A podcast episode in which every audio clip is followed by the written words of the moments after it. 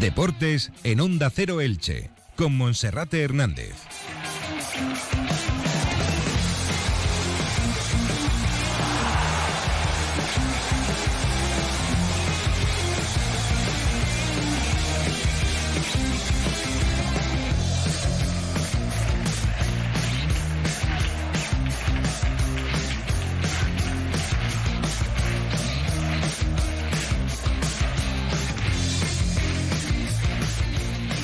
¿Qué tal están? Un saludo, muy buenas tardes. Es la una y media, puntuales a nuestra cita en la sintonía del 102.0 de la frecuencia modulada.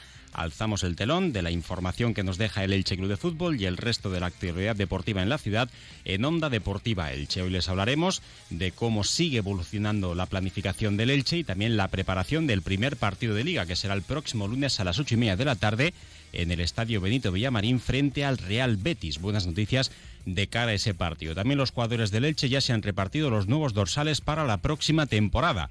Y en el día de hoy hablaremos también con la presidenta del Juventud de con Esther Menárguez, para que nos cuente cuál será su nuevo proyecto de cara a la nueva temporada que seguirá estando en Primera División y con la gran novedad en Segunda Nacional de contar con su filial.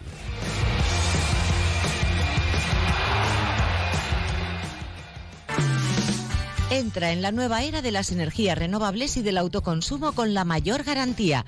En Electrofret ofrecemos un servicio integral llave en mano para la instalación de tus paneles solares, el estudio de viabilidad, asesoramiento, legalización y tramitación de las subvenciones vigentes. Empieza a generar y consumir tu propia energía con la garantía de Electrofret y sus 20 años en el sector. Infórmate en el teléfono 965 681 540 o en electrofret.com. Playa, arena, atardeceres espectaculares y después la Aljub After Beach. Con el playground con el tobogán más top, Diverplanes cine y cena durante toda la semana y regalos directos para que vivas un verano de lujo. Próxima parada la Aljub Destino Oasis. Descubre más en cclaljub.com. Desde lo más profundo de las tierras alicantinas nace el anís salas y los licores, herbero, orujos y cremas andía. Este verano, refrescate con el sabor, el olor y el color de las bebidas de Destilería Salas Monforte del Cid. Disfruta del anís Salas y del herbero, orujos, cremas y licores andía. Destilería Salas Monforte del Cid, contigo en la fiesta y con las tradiciones desde 1895. Destilería Salas Monforte del Cid os desea unas magníficas fiestas de Elche. En Onda Deportiva Elche, Comarcas del Vinalopó, seguimos la pretemporada del Elche Club de Fútbol. Actualidad, fichajes, con el patrocinio de Hipo, el mejor equipo y la mejor conexión en fibra, móvil, fijo y televisión. Hipo, empresa ilicitana con el Elche Club de Fútbol.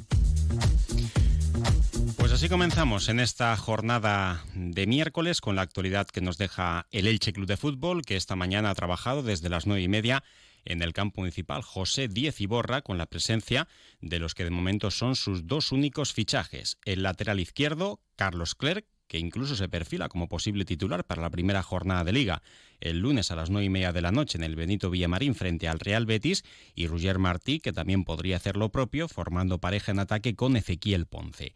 El Elche que ya se ha repartido los dorsales para la nueva temporada, a la espera de que se concreten cuáles van a ser las salidas en forma de traspaso probablemente el de Johan Mojica, o bien de la salida de aquellos jugadores que no entran en los planes del entrenador, el portero Axel Werner y el defensa central, y que a su vez también puede actuar como lateral izquierdo, Josema Sánchez, y ya los jugadores pues han elegido qué números van a tener para la próxima temporada. Los dos nuevos, Roger Martí se queda el número 18, que la pasada campaña tenía Ezequiel Ponce, que ahora pasa al 19, y el lateral izquierdo, Carlos Clerc, se queda el número 23, que la pasada temporada era de Iván Marcone. También hay novedades en los futbolistas de la pasada campaña, como decíamos, el caso más llamativo es el de Javier Pastore. El flaco deja el número 15 con el que debutó con Argentina, pero que no le ha traído ninguna suerte en el Elche con las continuas lesiones, y pasa a heredar el número 7, que siempre la camiseta del Elche se va a relacionar con Nino y que la pasada campaña lució el delantero argentino Guido Carrillo. También de los del año pasado, hemos dicho antes, Ezequiel Ponce, del 18 pasa al 19 y Gerard Gumbau, que fue uno de los últimos refuerzos de la pasada campaña a última hora, llevaba el número 2 y ahora pasa al número 20 que había liberado Pablo Piatti. Josema Sánchez sigue teniendo el 24 de la temporada anterior en la primera vuelta, mientras que Axel Werner, que lució el número 25, ahora pasa a llevar el número 1, que era de Kiko Casilla. No obstante, esto no quiere confirmar que ni Josema ni Axel Werner se vayan a quedar, van a seguir intentando convencer al entrenador de aquí al próximo 31 de agosto y en el caso de Josema Sánchez se le está buscando una cesión a un equipo puntero de segunda división o si se pudiese a un equipo de primera, lo del Real Valladolid se ha descartado ya plenamente, y Axel Werner pues podría ser el segundo portero por detrás de Edgar Badía siempre y cuando el propietario del Elche, Cristian Bragarnik, no encuentre un portero que sepa satisfacer sus pretensiones en el mercado. Quedan libres cuatro números, el 2, el 12, el 15 y el 25. Por este orden, los que llevaban el 2, el que llevaba el 2, eh, Gerard Gumbau, que ahora tiene el número 20, el número 12 que era de Lucas Olaza, sigue estando libre, el 15 que era de Pastore y el número 25 que era la única eh, ficha libre que estaba la pasada campaña. Son cuatro fichas pendientes de poder firmar y además también podría haber dos plazas más siempre y cuando Josema Sánchez o Axel Werner se marcharan de la plantilla. Si además Johan Mojica ejecuta su cláusula de rescisión de 5,5 millones de euros, también quedaría una séptima ficha para un posible refuerzo. De momento el club lo que busca en el mercado es otro portero, un lateral derecho, un defensa central, un pivote, un extremo y un mediapunta. Eso es lo que nos deja el Elche Club de Fútbol en el capítulo de fichajes. Si hay algo que toca realmente la fibra a los ilicitanos, son estas fiestas. Celébralas con Hipo, tu fibra ilicitana. Ahora amplía tu fibra a 1000 megas, 1000 megas más dos líneas de móvil con llamadas ilimitadas y 30 gigas cada línea por solo 33,75 al mes. Y si quieres solo fibra, 1000 megas por 19,90 al mes. Redipo.es. ¡Felices fiestas! Bueno, y hay buenas noticias para el Elche de cara al inicio de liga, puesto que el club ya está tramitando todas las fichas, no cuenta con problemas presupuestarios para dar de alta todos los jugadores y además esos futbolistas que estaban con problemas físicos o alguna sobrecarga muscular también esta mañana se han entrenado con absoluta normalidad en el campo municipal José Díez Iborra. Así las cosas, hemos visto, por ejemplo, a los extremos José Fernández y Fidel Chávez que han trabajado con el grupo, también Tete Morente e igualmente el defensa central Pedro Vigas, al que se está tratando con mucho mimo para que pueda ser titular en el partido del próximo lunes. En principio el técnico que podría apostar por un 4-4-2 y a tenor de la prueba del pasado domingo en el Camilo Cano frente al Club Deportivo La Nucía, el 11 que podría presentar el Elche en su estreno podría ser el formado por Edgar Badía en la portería, con el Ibelton Palacios en el lateral derecho, Johan Mojica como lateral izquierdo y como pareja de centrales Enzo Rocco y Pedro Vigas. En el doble pivote, puesto seguro para Omar Mascarey, el otro podría ser para, eh, en esta ocasión, Gerard Gumbau, en la banda izquierda podría estar ahí eh, Johan Mojica, si es así, la derecha, bien para Fidel o bien para Tete Morente y como delanteros Ezequiel Ponce y Ruger Martí. En la banda derecha también podría tener sus posibilidades Pere Milla, ya que en esa posición fue en la que probó el otro día en el amistoso frente al Club Deportivo La Nucía. Las únicas bajas confirmadas son las de Javier Pastore, Lucas Boyé y Gonzalo Verdú. Y en este aspecto también nos llegan buenas noticias. Gonzalo Verdú cumple su primera semana de rehabilitación. Eh, sigue estando en casa porque todavía eh, no puede conducir y Gonzalo Verdú que para mañana podría estar ya en el estadio Martínez Valero. Y ojo, porque nosotros hablábamos de seis semanas para volver a disputar un partido de liga y ese plazo incluso se puede reducir a tres o cuatro semanas. La intención es que Gonzalo Verdú esté disponible lo antes posible y el doctor Pedro Luis Ripoll de esta manera confirmaría que la operación en el abductor pues es bastante eficiente y que en el caso de que otros futbolistas tuviesen que asumir esa situación, que nunca es agradable para un profesional, como es tener que pasar por el quirófano, caso de Lucas Boyé, pues se podría recuperar de la mejor manera posible en el menor tiempo. Pero es que Lucas Boyé también eh, está teniendo muy buenas sensaciones en el abductor de su pierna derecha. No va a estar ante el Real Betis porque no va a forzar, pero el objetivo es que pueda estar al 100% en el duelo ante la Unión Deportiva Almería en la segunda jornada de liga. Javier Pastore, le hemos visto hoy sonriente, muy amable como siempre, y Javier Pastore dice que esta temporada se quiere poner a tope. Están haciendo trabajo de compensación muscular eh, con él para que no sufra ningún tipo de recaída Ahora mismo existe la duda, porque la pasada temporada ya sabemos cuál fue su precedente eh, en cuanto a las lesiones, pero el objetivo es que Javier Pastore pueda trabajar con el grupo, pueda ser un futbolista interesante y lucírselo al número 7, mostrando toda la calidad que tiene dentro y todo el ánimo y voluntad que también lleva para esta temporada para ser un futbolista útil y realmente importante para el Elche Club de Fútbol. Así las cosas, solo tres bajas para el primer partido y también destacar que en cuanto a las fichas, el club ya está tramitando eh, todas las altas de esos jugadores nuevos, ya están todos dados de alta y no aparecen todavía ni Josema Sánchez ni Axel Werner porque vienen de una cesión y por tanto había que inscribirlos como jugadores del Elche de nuevo en esa plataforma. Como de momento no se sabe si se van a quedar o no, pues el club mantiene esa situación en el aire. En el caso de Axel Werner sí que podría tener la licencia para el primer partido de liga, puesto que sería el portero suplente de Edgar Badía, y queda en el aire esa duda de si al no estar Axel Werner, el Elche Club de Fútbol de aquí al próximo lunes quiere traer de inmediato y como prioridad ahora mismo un portero como opción alternativa a Edgar Badía. Pero el hecho de que Josema Sánchez y Axel Werner no estén ahora mismo en la plataforma de la liga, inscritos con el Elche, simplemente responde a que vienen de una cesión y por tanto parten como nuevos futbolistas para la nueva temporada.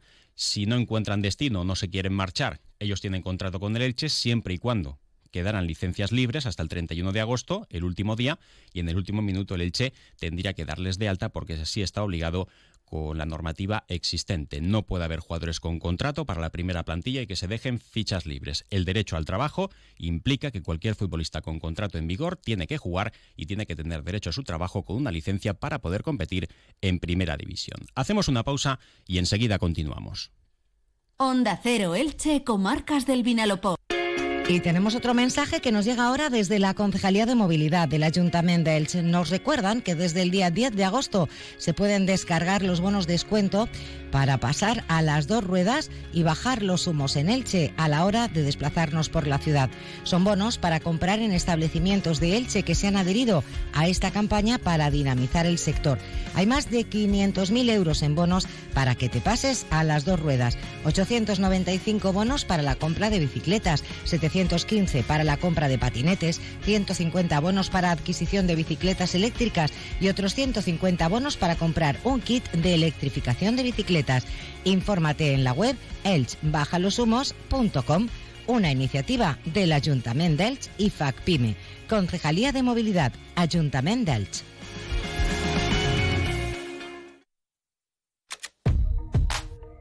Onda Cero Elche sube con ascensores Serki. Cada semana en Onda Deportiva Elche destacamos al mejor equipo, club o deportista de los últimos siete días. No corras riesgos innecesarios. Tu seguridad y la de tu familia están en juego.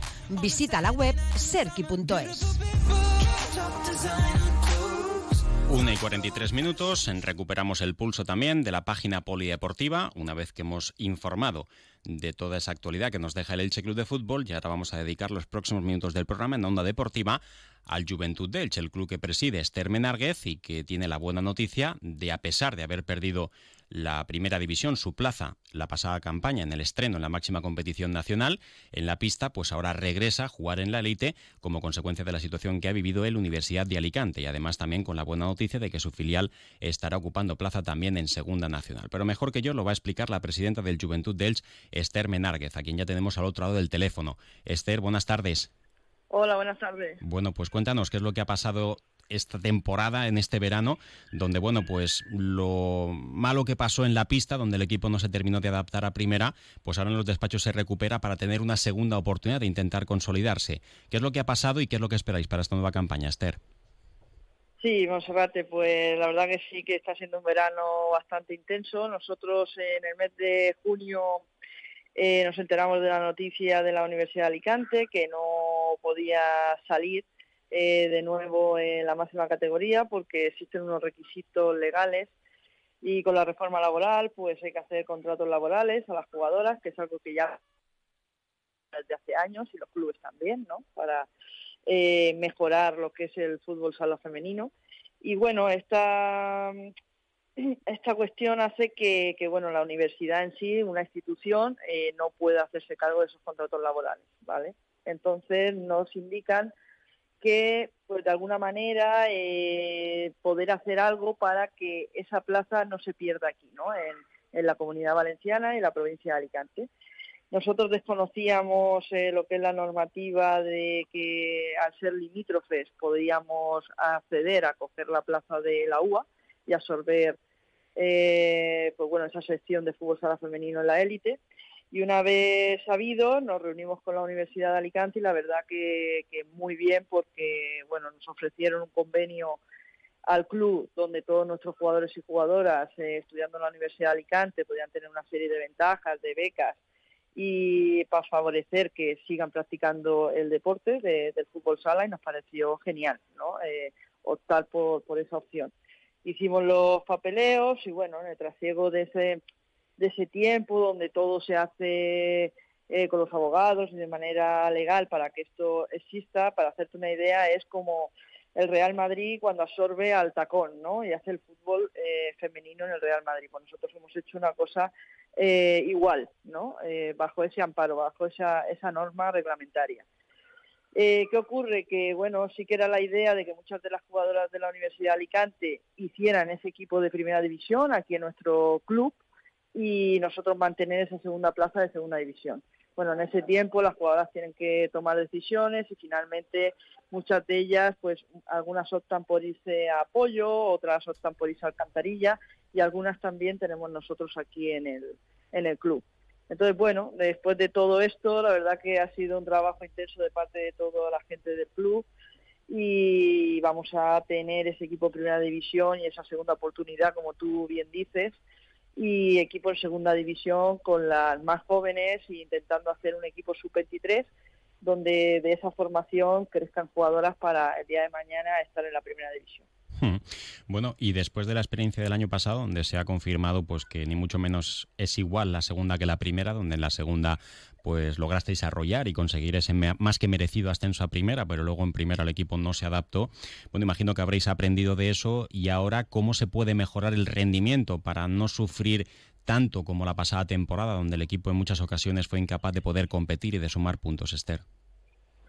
Bueno, eh, sí que hay muchos jugadores, varias jugadoras que, se quedan y bueno, ya esa experiencia que no tenían el año pasado y ese tiempo que se le dio en esa primera división quizás no fue suficiente, ¿no? Para, para muchas de las jugadoras ahora tienen esa nueva oportunidad y luego pues lo hemos enfocado a intentar coger jugadoras con cierta experiencia que ya hayan jugado en la categoría y pero bueno no no no te voy a mentir, no, no está siendo fácil, ¿no? Nosotros seguimos con esa planificación deportiva porque, bueno, las jugadoras de fútbol sala femenino todavía no está quizá en el estatus donde donde debería, donde, bueno, eh, haces un fichaje y la jugadora puede venir tranquilamente aquí a Elche, eh, vivir, eh, tener solvencia económica para vivir cómodamente aquí en, la ciudad y, eso cuesta en el fútbol sala femenino eh, hacer fichajes, pues traer gente de fuera donde aquí pueda eh, vivir tranquilamente, jugar al deporte que le guste y competir por, por cualquier club, ¿no? En este caso, eh, el nuestro. Nosotros tenemos que seguir trabajando con la base para que sea parte fundamental de esos primeros equipos y ojalá en esta segunda oportunidad sí que podamos mantener esa, esa categoría para que todas esas niñas el día de mañana sí que puedan disfrutar en su ciudad de, del fútbol sala de élite pero bueno, todo esto eh, es pronto todavía para, para decir eh, si vamos a poder competir con garantías. Yo, la verdad, y los entrenadores que hemos empezado esta semana eh, están contentos, las jugadoras también. se percibe otro carisma en esta temporada. la experiencia también al final es un grado el haber vivido esta temporada en primera y eso nos ha ayudado. Entonces creo que, que bueno, nosotros siempre, como tú lo sabes siempre, somos optimistas y, vamos a trabajar duro para, para así mantenernos ahí y que y darle y darle esa estabilidad sobre todo a todo nuestro club y a toda nuestra base. Hmm. Esther, y una de las novedades, además del regreso a la primera división que vais a tener, es que cambiáis de casa, del pabellón Esperanza Lag os mudáis al pabellón municipal de Carrús, al pabellón Zoilo Martín de la Sierra. Me gustaría que pudieses explicar a qué se debe este cambio y si el pabellón de Carrús pues cumple con todos los requisitos que requiere también un equipo como es el Juventud dels para competir en la élite, en la primera división nacional. ¿Cómo ha sido esto? Bueno, esto el concejal se sienta conmigo y me dice que este año van a hacer un cambio, que van a traer al balonmano aquí al Esperanza LAC y, que bueno, y que nosotros vamos a ir a, a Carrús. La verdad que bueno, es una decisión del propio ayuntamiento, de la propia concejalía de deportes. Nosotros, la verdad, no tenemos problema ninguno en jugar en Carrús, pero sí que es cierto que la normativa federativa eh, uno de los, de los parámetros que tiene es que se retransmiten todos los partidos en directo por, por un canal de comunicación, además contratado por la Real Federación Española. Y bueno, sí que es cierto que estamos viendo esas, esos temas que faltan por ver porque, porque el tiro de cámara allí no, no, no termina de ser, de ser nada bueno ¿no? para poder grabar partidos en directo de, de esta magnitud. Pero bueno, salvando esos escollos, creo que bueno, el Carrus es un pabellón quizá más pequeño, que donde la gente como que está más cercana al equipo, es un cambio de, de, sitio que quizá hasta también nos viene bien, ¿por qué no?